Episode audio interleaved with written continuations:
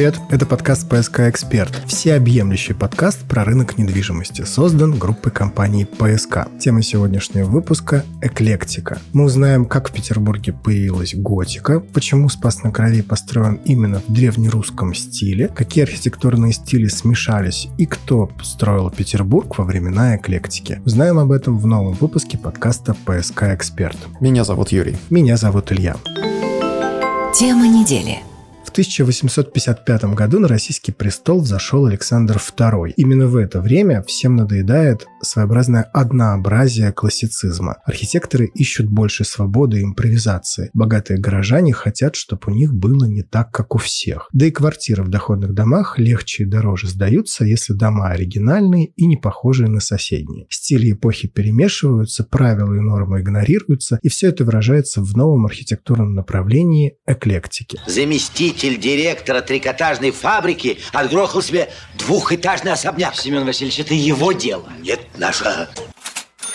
К эклектике относят сразу несколько стилей, мы выделим пять. Во-первых, это необарокко. Дворец Белосельских-Белозерских на углу Невского проспекта и Мойки, построенный архитектором Штукеншнейдером. Яркий пример этого стиля. Здание стало последним частным дворцом, возведенным на Невском проспекте. До нашего времени в нем сохранились подлинные интерьеры и художественная отделка. Проводятся экскурсии. Другой, относящийся к эклектике стиль, неовизантийский. Он отличается мотивами древнеримской архитектуры и стран христианского Востока. Чтобы сразу понять, что он собой представляет, вспоминаем Морской собор в Кронштадте или Иоанновский монастырь на Карповке, совсем рядом с жилым комплексом «Северная корона», который группа компании ПСК достраивает на углу Каменноостровского проспекта и набережной реки Карповки. Здание уже избавилось от лесов, и все желающие могут полюбоваться новым проектом группы компаний ПСК.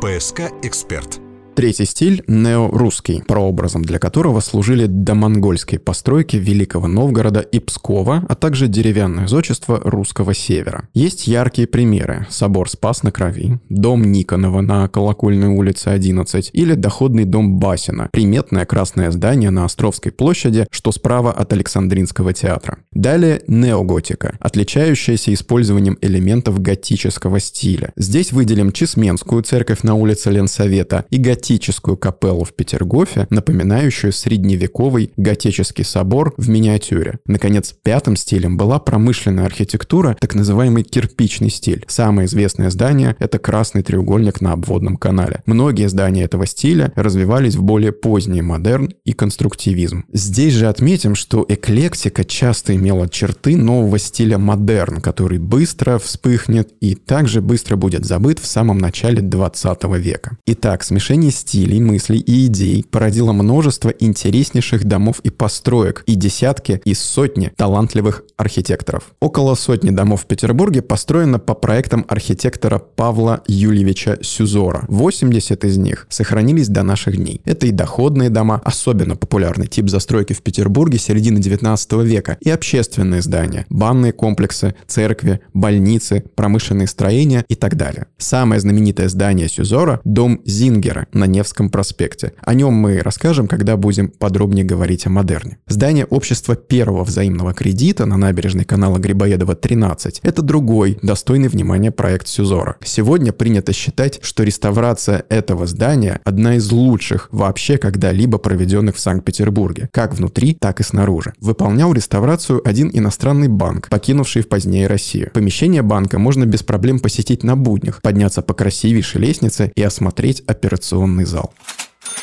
В 1872 году Сюзор вместе с коллегами основывает журнал «Зодчий», выходивший в свет вплоть до 1924 года. В нем публиковались статьи на архитектурные, технические темы, поднимались вопросы законодательства и благоустройства. В нем же размещались программы многочисленных архитектурных конкурсов. Желающий построить дом, владелец земельного участка размещал в этом журнале объявления, а заинтересованные архитекторы направляли ему свои проекты. Таким образом, в результате конкурса выбирался победитель. В среднем дома возводились в те времена за два года. И за те же два года владелец, как правило, отбивал затраты на его возведение, а дальше только заработок. Сегодня деньги зарабатываются сложнее, однако в череде предложений есть по-настоящему выгодные варианты для инвестиций. Именно так мы решили напомнить вам о сети апарт-отеля «Авенир» от группы компании ПСК. Уже построенные три апарт-отеля в первый летний сезон проявили себя очень хорошо, средняя загрузка составила в них почти 93%. Это при том, что средний показатель загрузки отелей этим летом был меньше на 10%. Узнавайте текущие условия приобретения юнитов в апарт-отеле «Ладожский Авенир», который группа компании ПСК возводит недалеко от станции метро Ладожская на сайте psk-info.ru. ПСК «Эксперт». Другой ярчайший представитель архитекторов-эклектиков уже упомянутый нами Андрей Иванович Штакеншнейдер, любимый архитектор Николая I.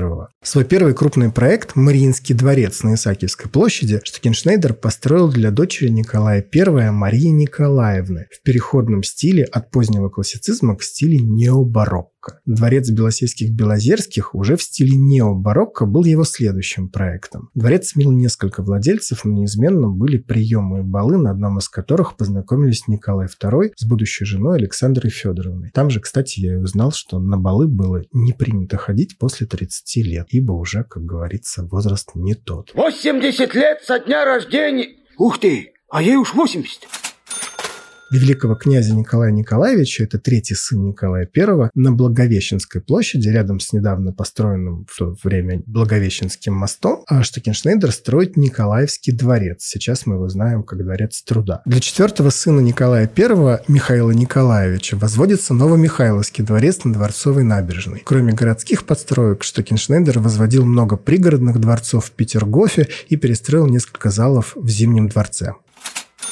Одним из самых ярких зданий в стиле эклектика является здание Музея прикладного искусства Художественно-промышленной академии имени барона Штиглица в Соляном переулке. Это массивное, величественное здание с гигантским стеклянным куполом спроектировал и построил Максимилиан Месмахер. Он, кстати, после постройки стал директором этого центрального училища технического рисования барона Штиглица. На углу Зимней канавки и Миллионной улицы Месмахер построил здание архива Государственного совета место, за которое он получил государственную награду. На набережной Мойке 122, это за Новой Голландией, Мисмахер строит дворец для великого князя Алексея Александровича. Сейчас это дом музыки, и туда можно попасть на концерт или экскурсию. Кроме этого, Мисмахер занимался отделкой интерьеров особняка Гагариной на Большой морской 45 и дворца великого князя Владимира Александровича. Ныне это дом ученых на Дворцовой набережной, дом 28. Также его интерьеры сохранились в нынешнем нынешнем доме архитектора, что уже на Большой морской 52, там, где раньше был особняк Половцева. именно из-за Половцева, который в свое время поддерживал Мисмахера, и закончилась его карьера архитектора. Дело в том, что Половцев, будучи государственным секретарем, был женат на приемной дочери того самого барона Штиглица. Барон Штиглиц, выделив немалые деньги на строительство училища, выделил и достаточно большой неприкосновенный бюджет на дальнейшее развитие учебного заведения. Однако Половцев после смерти барона смог согласовать у императора разморозку части средств для своей коммерческой деятельности. Будучи директором училища и человеком принципиальным, Месмахер уволился с должности и переехал с семьей в Германию, где и скончался через 7 лет. В начале выпуска мы уже упомянули о неорусском стиле и о доходном доме Басина на площади Островского. Это был первый крупный проект Николая Никонова, бывшего крепостного, а затем вольнослушателя Академии художеств. В 1893 году Никонов на целых 13 лет становится главным зодчим Русской Православной Церкви в Петербурге. Именно тогда он строит церковь Покрова Пресвятой Богородицы, которой буквально в эти дни завершается реконструкция и убираются последние строительные леса. Обязательно взгляните на нее на Боровой улице 52. На Старорусской же улице, в доме под номером 8, Никонов возводит церковь для грузинского прихода. О ней подробно рассказывается в фильме «Экскурсия» о жилом комплексе Бакунина 33, который совсем рядом рядом возводится группа компаний ПСК в историческом районе под названием Пески. Фильм размещен в YouTube-канале ПСК и в группе ПСК во ВКонтакте. Посмотрите, если еще не видели. Ну и самый известный дом Пряник, он же доходный дом Никонова, находится на Колокольной улице 11, рядом с Владимирской площадью. Обязательно загляните и во двор этого дома, когда будете гулять. Он выполнен в своеобразном стилистике замка, где есть даже башня, которая исполняет функцию черной лестницы. Также Никонов построил красивейшую белокаменную церковь в Зеленогорске и уже упомянутый Свято-Иоанновский женский монастырь на Петроградке, буквально в двух шагах от комплекса «Северная корона», который на набережной реки Карповки строит строит группа компаний ПСК.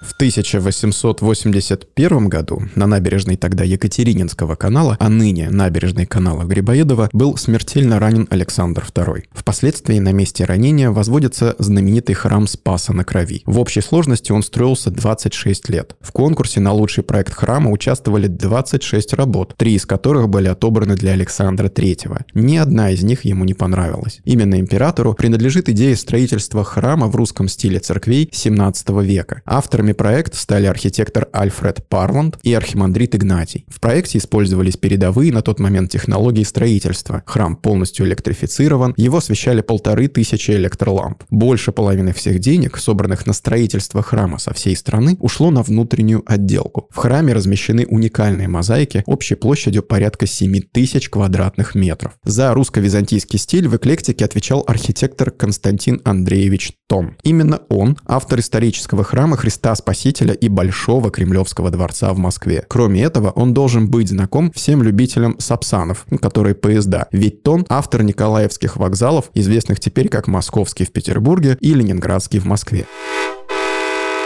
Предшествовал строительству архитектурный конкурс, где и победил неоренессансный проект столичного вокзала, созданный Тоном. Тогда же и был утвержден проект вокзала в Москве, который в уменьшенном виде повторял петербургское здание. Связь двух вокзалов подчеркивала и башня, находящаяся в центре обоих зданий. Она имитирует с одной стороны древнюю ратушу, а с другой является отсылкой к зданию городской думы в Петербурге. Это не трибуна для политических заявлений нельзя не упомянуть и знаменитую архитектурную династию Бенуа. Самой знаменитой фигурой талантливого семейства был зодчий Николай Леонтьевич Бенуа. Его первым крупным проектом было строительство готических конюшен в Петергофе. Сейчас их частично начали реставрировать, они находятся между парком Петергоф и Александрия. В 1850 году он становится главным архитектором Петергофа. Его второй сын, Леонтий Николаевич Бенуа, один из самых известных архитекторов времени эклектики и позже модерна.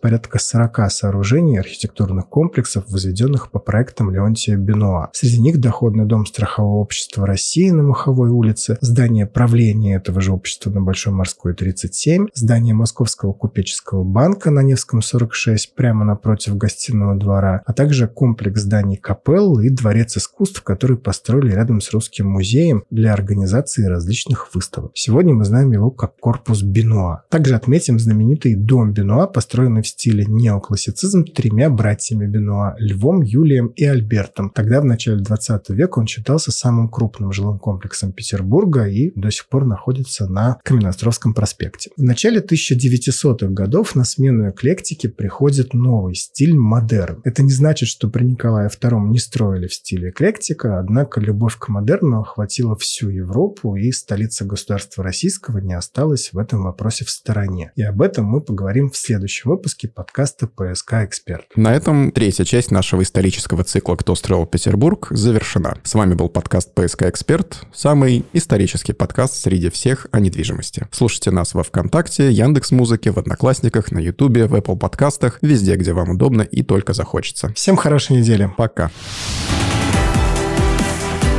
«ПСК Эксперт» – экспертный подкаст о рынке недвижимости Петербурга.